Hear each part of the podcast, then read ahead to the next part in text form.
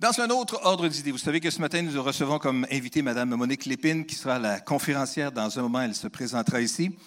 Pour vous mettre dans le contexte, tout le monde a entendu parler de l'École polytechnique de Montréal le 6 décembre 1989, il y a un peu plus de 30 ans maintenant.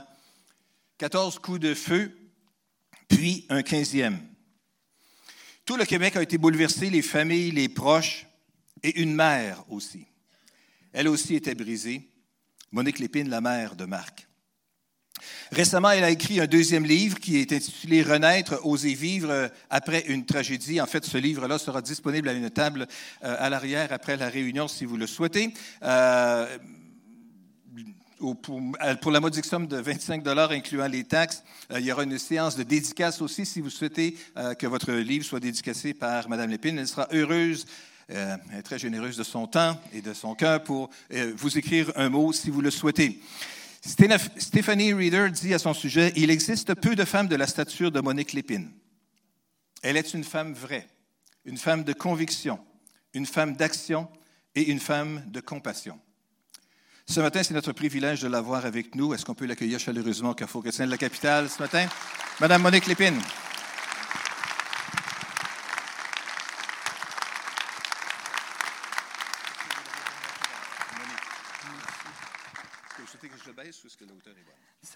Merci. Merci, Pasteur Corriveau. Ça me fait tellement plaisir d'être ici dans la, dans la capitale, parce que je viens de Montréal, évidemment. Et euh, c'est un plaisir de partager avec vous ce que le Seigneur a fait dans mon cœur et comment il m'a relevé de toutes ces épreuves. Je vais commencer par lire un verset dans Ecclésias 7, 14. Regarde l'œuvre de Dieu. Qui pourra redresser ce qu'il a courbé? Au jour du bonheur, sois heureux. Au jour du malheur, réfléchis. Dieu a fait l'un comme l'autre afin que l'homme ne découvre en rien ce qui vient après lui. En effet, il y a 30 ans passés, le 6 décembre 1989, quand je me suis levée le matin, je ne m'attendais pas à une fin telle qu'elle s'est présentée. J'étais infirmière, j'avais organisé des journées de formation pour les infirmières et voilà que le soir, j'écoute les nouvelles et euh, voilà, on entend parler d'un jeune garçon, 25 ans, qui est entré à l'école polytechnique a abattu 14 jeunes filles et s'est enlevé la vie. Comme tous les Québécois, quand j'ai entendu la nouvelle, j'étais estomaquée, je n'en revenais pas. Mais voilà que j'étais déjà chrétienne depuis une dizaine d'années et je me rendais à une réunion de prière parce que c'était un mercredi. Quand je suis arrivée à la réunion de prière, j'ai été poussée par l'Esprit à demander la prière pour la maman de ce jeune garçon sans savoir que c'était moi.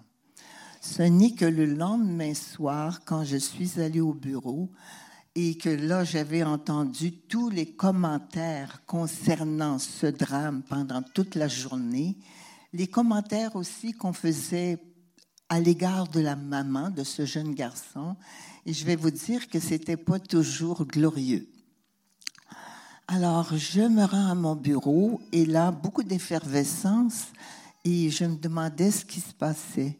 Et voilà que deux policiers habillés en civil venaient me chercher comme si j'étais la criminelle. Vous voyez, nos enfants adultes font des choix et quand ce sont des choix malheureux, malheureusement, ce sont les parents qui portent l'odieux de leur mauvais choix. J'ai été très, traînée, voyons, traînée en criminel et là, j'ai été interrogée pendant des heures et des heures. Quand arrive un drame dans notre vie, un deuil, dans notre cerveau se libère une hormone tranquillisante qui fait qu'on est présent, on sait ce qui se passe, mais c'est comme si on avait perdu toute émotivité, la concentration, la mémoire. Mais quand tu es interviewé avec des enquêteurs, on te pose mille et une questions. Ils veulent tous savoir en quelques heures les 25 ans de ta vie. Mais on a de la difficulté à se remémorer tous les événements, les dates précises. Alors j'ai trouvé l'expérience excessivement difficile. Je n'avais qu'une idée en tête à ce moment-là, c'était d'aller m'étendre et de pleurer ma peine. Mais voilà que je ne pouvais pas le faire. Pourquoi? Quand il s'agit de quelque chose à caractère sensationnaliste, les journalistes sont déjà chez vous et je ne pouvais plus entrer chez moi. J'ai donc téléphoné à une heure tardive à mon pasteur. Je savais qu'ils avaient une pièce dans leur sous-sol et j'ai demandé si je pouvais aller me réfugier à cet endroit. Là, je me suis étendue et évidemment, la première question qui vient, pourquoi? Pourquoi mon fils? Pourquoi moi? On ne peut pas comprendre ce genre de choses. Moi, j'étais mère monoparentale. J'ai élevé seule mes enfants toute ma vie. J'ai fait le maximum pour les amener à avoir une bonne éducation et commencer leur vie. Mais voilà que tout d'un coup, tout se brise. Mes rêves étaient brisés. Je pleurais et je dis au Seigneur, aucun être humain ne pourra me comprendre. Et c'est à toi seul, que, en tes bras, que je veux me réfugier. Et c'est ce que j'ai fait. Et vous savez, entre la période de la prière et la période de l'exaucement, il y a une période d'attente. Et c'est là où le Seigneur vient tester ta foi. Et cette période, dans mon cas, a duré 17 ans, incapable de parler de ce que je ressentais par rapport à cet événement-là. Mais est-ce qu'on était inactif? Non. Le Seigneur a saisi cette période pour m'aider à comprendre, évidemment avec la parole de Dieu, pourquoi je passais par une telle épreuve. Tantôt, on a mentionné l'amertume, on a mentionné des fois qu'on veut agir selon nos propres moyens. Quand on est dans l'épreuve, souvent, on a tendance à regarder seulement à notre blessure. On se pose pourquoi et on regarde à notre blessure. Au début, c'est correct parce qu'il faut quand même vivre cette épreuve-là. Mais si ça demeure longtemps, qu'on regarde toujours à notre blessure, on entre dans ce qu'on appelle de la victimisation. Et quand tu es dans la victimisation, tu ne peux plus avancer. Pourquoi? Parce que tu ne vois rien de ce qui se passe autour de toi. C'est pour ça que quand tu crois en Dieu, que Dieu opère un miracle dans ta vie, là, tu vas commencer à te poser d'autres questions. Parce qu'un jour, j'ai réalisé que mon fils était mort, mais moi, que j'étais encore en vie, j'avais encore le souffle de vie.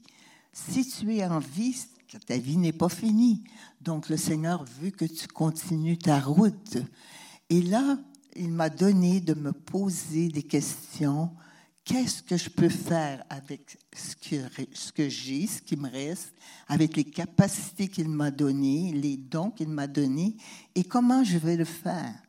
Et à partir du moment où tu te poses d'autres questions, c'est là où tu vas te tourner vers les autres pour accomplir ce que le Seigneur veut que tu fasses le reste de ta vie.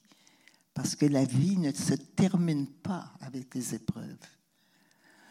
Sept ans après la mort de mon fils, j'ai subi une autre épreuve de taille.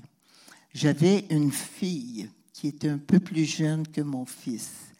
Voyez, mon fils, à l'âge de 14 ans, avait décidé de changer son nom et son prénom parce qu'il avait un nom à consonance étrangère. Et à ce moment-là, À, l'époque, on lui demandait souvent de quelle nationalité il était et il voulait rien savoir. D'autant plus que son père, en 1971, quand on a quitté la maison familiale pour cause de violence, le père n'est jamais revenu voir ses enfants, n'a jamais payé la pension alimentaire et il nous a jetés dans la rue. Donc, sept ans après la mort de mon fils, ma fille, qui n'avait pas donné sa vie au Seigneur, bien qu'elle ait entendu parler du Seigneur, a pris un autre chemin. Quand ce n'est pas Jésus qui guide tes pas, qui guide tes décisions, tu vas prendre autre chose quand tu es dans le malheur parce que tu veux combler le vide ou paralyser ta douleur. C'est pour ça que beaucoup de gens vont prendre de l'alcool, de la drogue, des médicaments. Euh, d'autres vont se lancer dans le travail acharné ou dans une, des relations toxiques ou des relations sexuelles débridées tout ce qui va prendre la place de Dieu. Mais ce n'est pas les bons choix, ce n'est pas la bonne façon de vivre. Ma fille ne pouvait plus entendre parler de Polytechnique, elle était au cégep, parce qu'elle n'avait pas le même nom que son frère. Elle avait gardé le nom de son père. Et à un moment donné, la drogue qu'elle avait commencé à prendre a pris plus d'ampleur dans sa vie et sept ans après, les policiers sont venus m'annoncer que ma fille était gravement malade. Gravement malade, quand tu es infirmière, tu sais ce que ça veut dire. Le seul privilège que j'ai eu à ce moment précis, ça a été d'accompagner ma fille dans sa mort. J'ai pu lui dire à quel point je l'aimais, à quel point Jésus l'aimait. Et je pouvais voir dans le moniteur, quand je lui parlais, comment elle était plus calme, plus apaisée. Et je suis certaine que le Seigneur est venu la rencontrer sur son lit de mort et qu'il l'a prise avec lui. Mais voilà que le lendemain, toute ma vie, j'avais consacré ma vie à mes deux enfants pour qu'ils aient une bonne éducation, qu'ils puissent commencer leur vie. Voilà que mon fils tue 14 jeunes filles et s'enlève la vie. Et ma fille, la même chose avec une overdose de cocaïne. Et là, je suis entrée dans une période de dépression, vraiment de dépression. Par contre, j'avais deux points de repère encore dans ma vie. Le travail, je, travaillais en pré-retraite trois jours semaine et je devais payer mon loyer, donc je me rendais à mon travail. Et le deuxième, c'était ma foi. J'allais à l'église et je n'ai jamais abandonné l'assemblée. Pourquoi? J'étais convaincue, assise même là, si je pleurais du début à la fin, que le Seigneur guérissait mon cœur au milieu des louanges de son peuple. En 2001, 13 ans après, après Polytechnique, j'étais assise à l'église et voilà que là, je sentais, je me sentais mourir de chagrin. Et euh, je sentais mon âme sortir de mon corps, à un point tel que quand mon âme sortait puis qu'elle était rendue au niveau du cou, j'étais plus capable de tenir ma tête droite et je me suis appuyée sur une femme à mes côtés. Et je lui ai dit, si je tombe, laissez-moi par terre. Je ne veux aucune réanimation cardio-respiratoire. Je voulais mourir. Vraiment, je voulais mourir. Mais quand on est au plus profond de notre incapacité à réaliser quoi que ce soit par nos propres forces, le Seigneur intervient.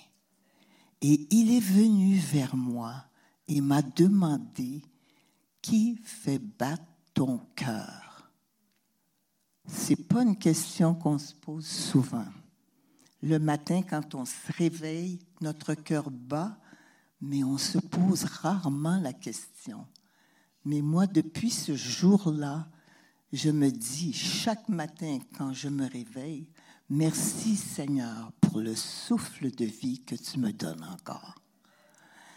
Et à ce moment-là, quand le Seigneur m'a demandé que je lui ai dit, c'est toi qui fais battre mon cœur, j'avais deux chemins devant moi, la mort ou la vie. Et Jésus me demandait, choisis le chemin que tu vas prendre. Évidemment, j'ai choisi la vie et j'ai dit, Seigneur, si je vis, c'est pour aider des personnes qui, comme moi, souffrent en silence. J'ai réalisé que, étant infirmière, étant dans le milieu de compassion et de santé, j'avais quand même beaucoup de bénéfices que les gens qui souffrent et qui n'ont pas ces ressources ne peuvent pas avoir autant de services que j'en ai eu. Je remercie Seigneur pour ça.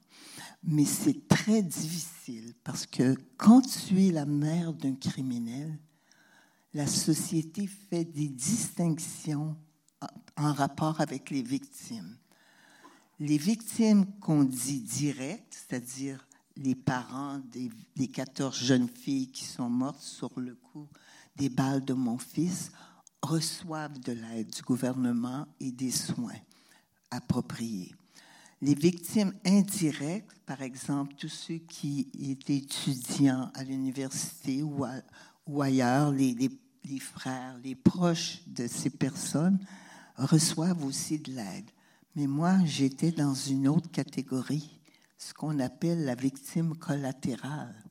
Et quand j'ai demandé si j'avais droit à de l'aide pour des soins psychologiques ou autres, on m'a dit que non, parce que j'étais la mère d'un criminel. Alors vous voyez que la justice des hommes, ce n'est pas la justice de Dieu. En 2006, il y a eu une autre tuerie à Montréal. Et à ce moment-là, quand il y a eu cette deuxième tuerie, j'ai dit, Seigneur, il faut absolument que ça change. Et j'ai demandé un sens à ma vie. Et le lendemain, j'avais ce message d'un journaliste qui s'appelle Harold Gagné. Et vous savez, l'Esprit Saint m'avait donné une conviction profonde que je serais à la télévision cette journée-là. Et c'est ce qui est arrivé quand l'Esprit décide que le temps est venu pour toi de changer et de foncer dans la vie, il te donne une conviction profonde. Et j'ai été à la télévision et encore une fois, ma vie a changé de direction. Je suis devenue ce qu'on appelle un personnage public. On me reconnaît partout où je vais mais regardez le grand privilège que ça me donne. J'ai pas besoin d'évangéliser trop fort. Les gens viennent vers moi. Voyez-vous comment Dieu change des choses négatives pour en faire des choses qui portent gloire à son nom.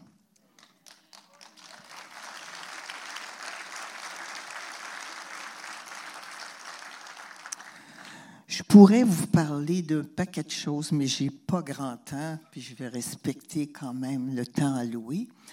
Mais le Seigneur, pendant les 17 ans, m'a fait comprendre toutes les émotions négatives qu'on peut euh, éprouver dans des périodes difficiles de deuil.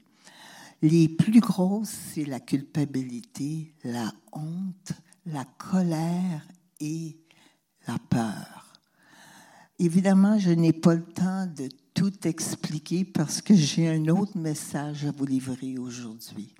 Mais dans mon livre, c'est très bien expliqué. Tantôt, le frère parlait de l'amertume. Peut-être que je pourrais juste mentionner ça.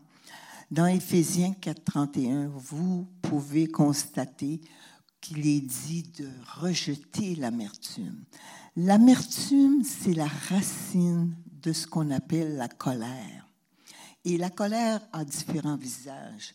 Tu peux avoir une colère qui est vraiment euh, violente, avec des coups et tout, mais tu peux aussi avoir une colère refoulée quand tu n'es pas capable d'exprimer tes émotions d'une façon saine.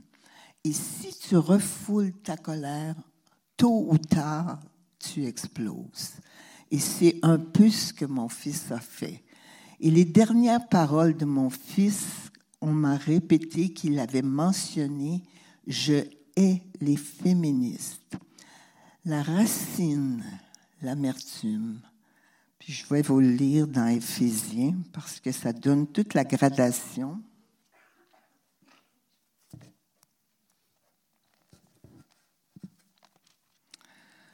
Bon, c'est juste de trouver ma place.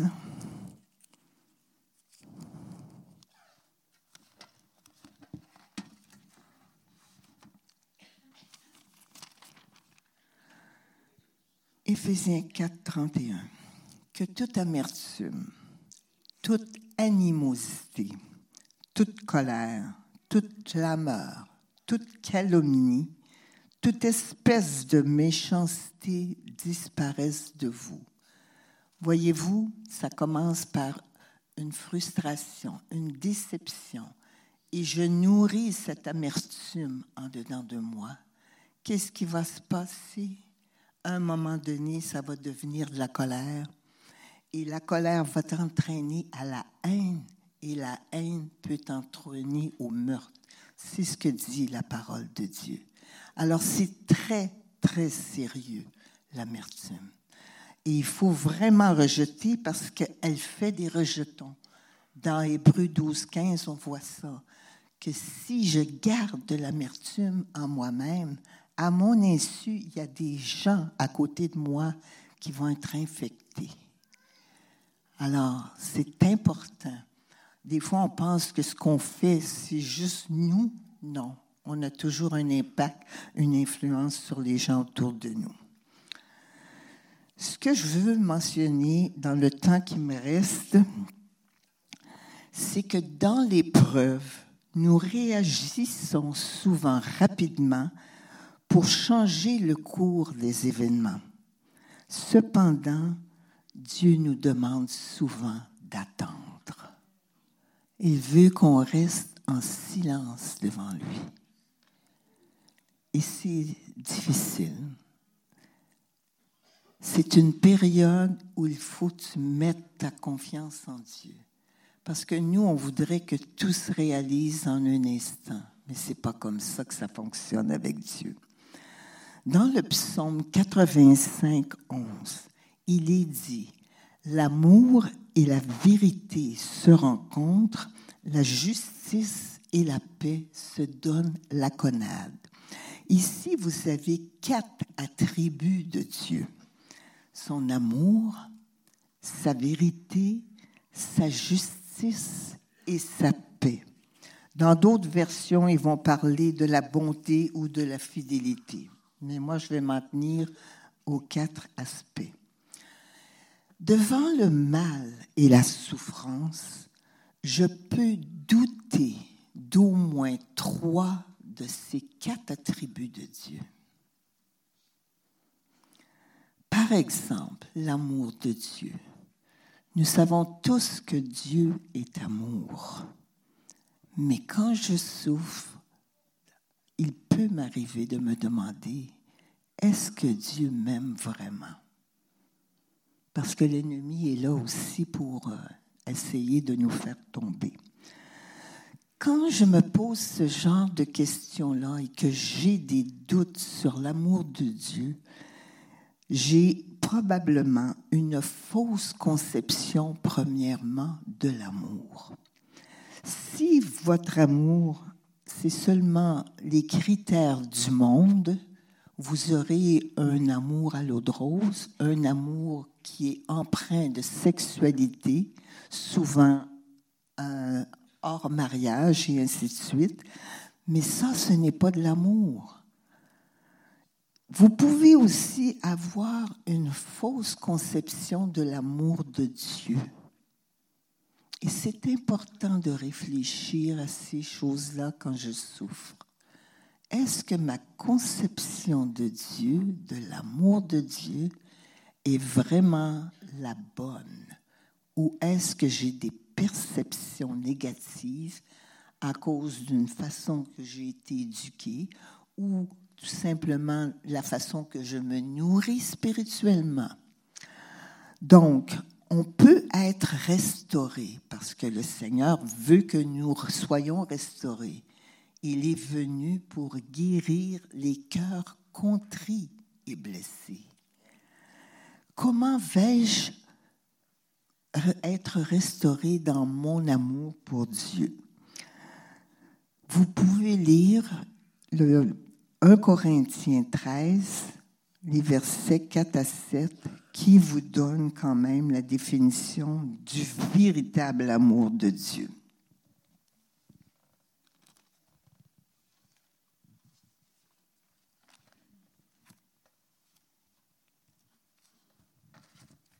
Pensais que mon système était bon, mais il était un petit peu compliqué.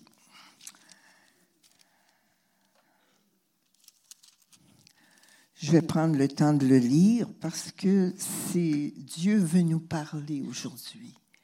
Et le véritable amour de Dieu, on le retrouve dans justement le chapitre 13 et les versets 4 à 7. Ici, on parle de charité, mais on sait très bien que amour et charité, c'est la même chose. La charité est patiente. Elle est pleine de bonté. La charité n'est point envieuse. La charité ne se vante point. Elle ne s'enfle point d'orgueil. Elle ne fait rien de malhonnête. Elle ne cherche point son intérêt. Elle ne s'irrite point. Elle ne soupçonne point le mal. Elle, se réjouit, elle ne se réjouit point de l'injustice, mais elle se réjouit de la vérité. Ainsi de suite. Qu'a dit Jésus à un moment donné? Celui qui m'aime, c'est celui qui garde mes commandements. Donc, on voit que l'amour, ce n'est pas un sentiment à rose, c'est une obéissance à la parole de Dieu. Le deuxième point, la vérité. Jésus a dit de lui-même, je suis le chemin, la vérité et la vie.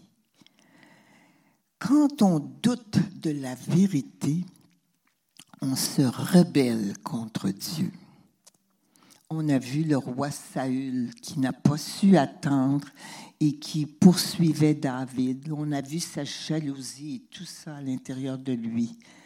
Et à un moment donné, il a pris un rôle qu'il ne devait pas prendre et voilà que le Seigneur avait déjà décidé qu'il ne serait plus roi et que ce serait David qui prendrait la place. On se rebelle contre l'autorité.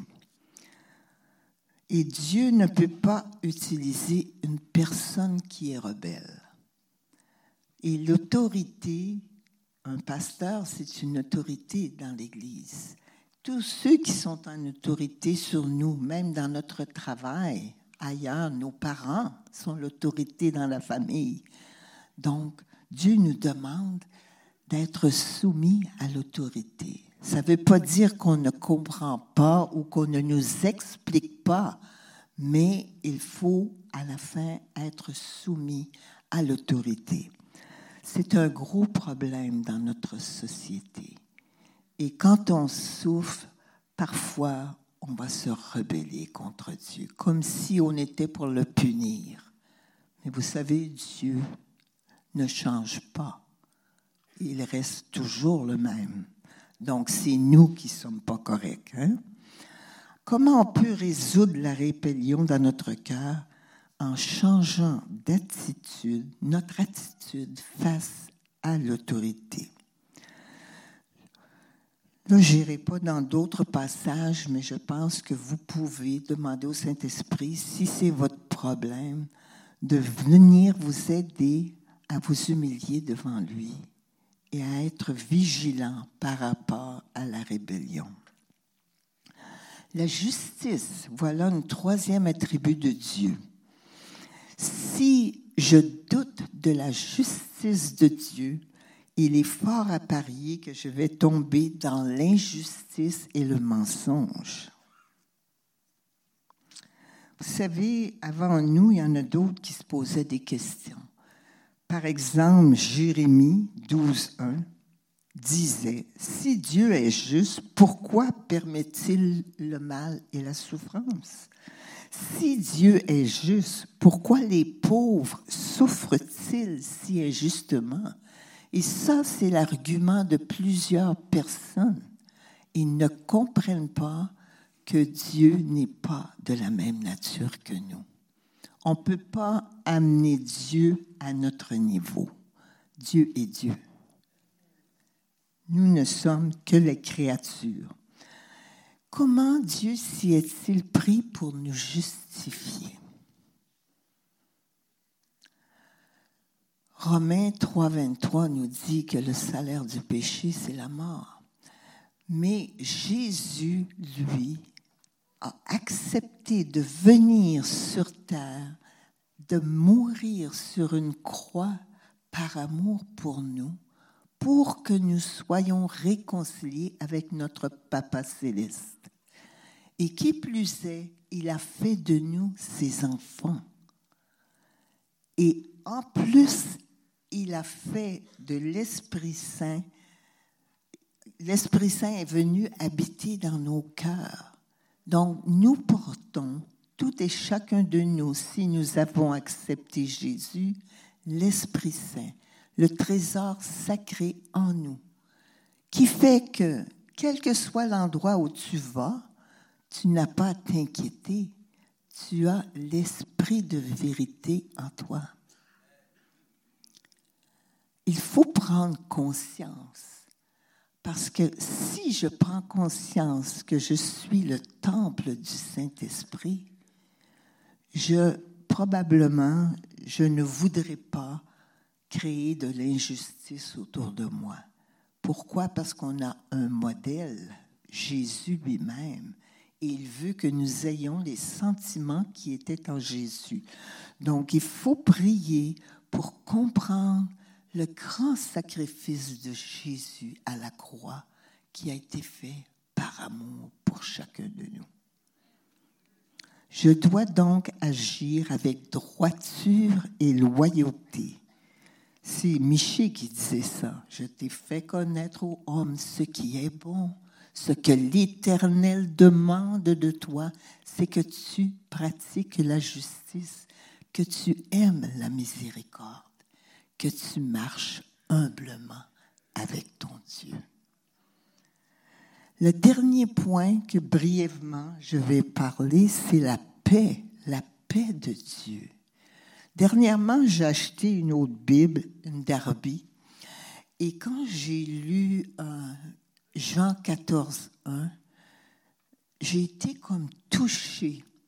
Ça disait que, son, que ton cœur ne se trouble pas vous croyez en Dieu, mais croyez aussi en moi. Et c'est Jésus qui parle. Souvent, les gens dans le monde, oh, ils croient tout en Dieu. Mais Jésus dit, croyez aussi en moi. C'est Jésus qui fait la différence. C'est Jésus le rocher. C'est Jésus qui a donné sa vie. C'est lui la vérité. Et c'est lui qui nous donne la paix. Quand on met en doute la paix de Dieu, on a des réactions. Tous et chacun de nous, on va réagir d'une de ces quatre façons-là devant la douleur. Certains vont devenir anxieux, nerveux, ils vont s'inquiéter de tout. D'autres vont craindre, ils vont avoir de la peur, de la terreur. Ils n'osent plus avancer parce qu'ils ont peur. D'autres vont se sentir coupables, un sentiment de culpabilité parce qu'ils vont penser qu'ils ont fait ou des choses qui n'étaient pas dans le commandement ou dans des règles euh, acceptées, ou qu'ils ont fait des choses qu'ils n'auraient pas dû faire. Parfois, la culpabilité peut entraîner un dégoût de toi-même et tu veux chercher à blâmer des gens. Et finalement, d'autres personnes vont réagir en étant découragées, désespérées et ils ont de la difficulté à avancer parce qu'ils vivent toujours dans la défaite. Dieu connaît notre cœur. Dieu connaît comment nous réagissons devant la douleur. Mais Dieu a des solutions. Il connaît mes, pensées. Il veut que je résous mes pensées. Dans Philippiens, ça dit de, que garder nos cœurs et nos pensées en Jésus-Christ. Donc, on voit de quoi je vais me nourrir quand je souffre. Est-ce que je vais aller chercher des substances pour geler mes émotions? Ou est-ce que je vais prendre la parole de Dieu pour vraiment chercher la solution à mon problème? Et vous savez, parfois, quand on souffre, il n'y a pas toujours une raison. Job, quand il souffrait, c'est pas parce qu'il avait fait quelque chose qui n'était pas correct. C'était un pari entre Dieu et le diable. Mais Job a décidé dans son cœur qu'il continuerait à louer son Dieu. Et c'est ce qu'il a fait. Ses amis n'étaient pas tellement de bons conseils, ce qui prouve que quand tu es dans la douleur, tu n'as pas besoin de ces amis qui viennent te dire que tu pêches ou que tu euh, n'as pas fait ce que tu aurais dû faire. Parce que Dieu, le consolateur, est là pour venir nous encourager. Et le consolateur ne parle pas beaucoup. Le consolateur prend la personne dans ses bras. Un peu comme le papa céleste avec le fils prodigue voyez Donc l'amour est là. On n'a pas besoin de paroles pour consoler. On a besoin d'une présence. Dieu connaît. Dieu veut nous sanctifier. Et c'est lui qui prend l'initiative. Il a dit, Père, avant de monter au ciel, sanctifie-les par la vérité. Ta parole est la vérité pour moi, quand je lis ces paroles-là ou quand j'y pense, je me dis que le Seigneur a toutes les possibilités et les solutions pour venir nous toucher. Et de plus, il nous transforme jour après jour par son Saint-Esprit. Quand on prend le temps de lire la parole, de la méditer et de mettre notre confiance en Jésus de nous abandonner comme on a lu tantôt. À ce stade-ci, j'aimerais qu'on ferme les yeux.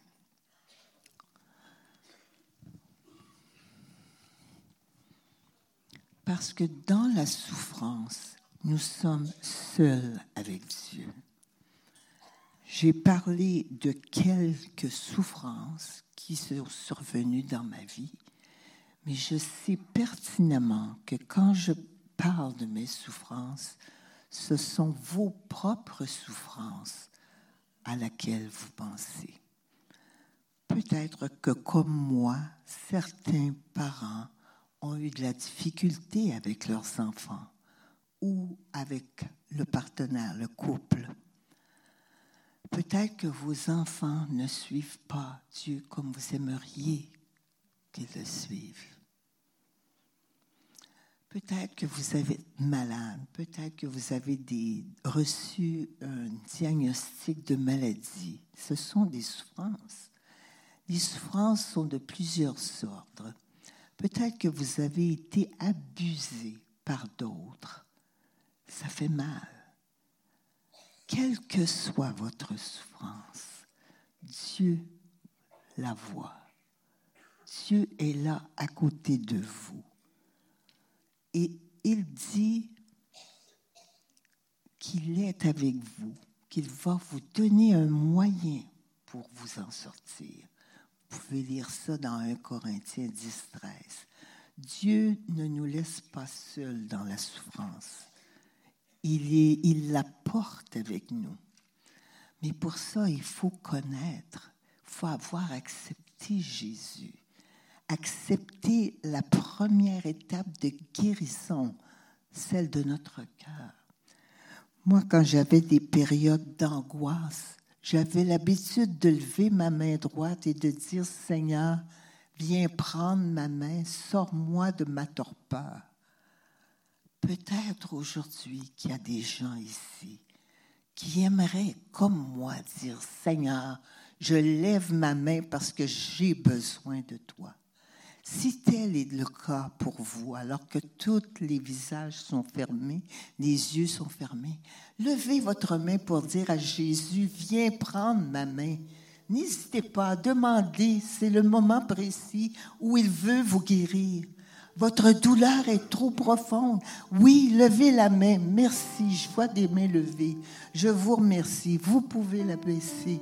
Dieu vous voit. Dieu voit votre cœur. Dieu veut vous guérir dans n'importe quelle situation où vous êtes présentement, que ce soit au niveau physique, au niveau mental, au niveau spirituel, au niveau émotionnel. Dieu vous connaît et Dieu veut vous guérir.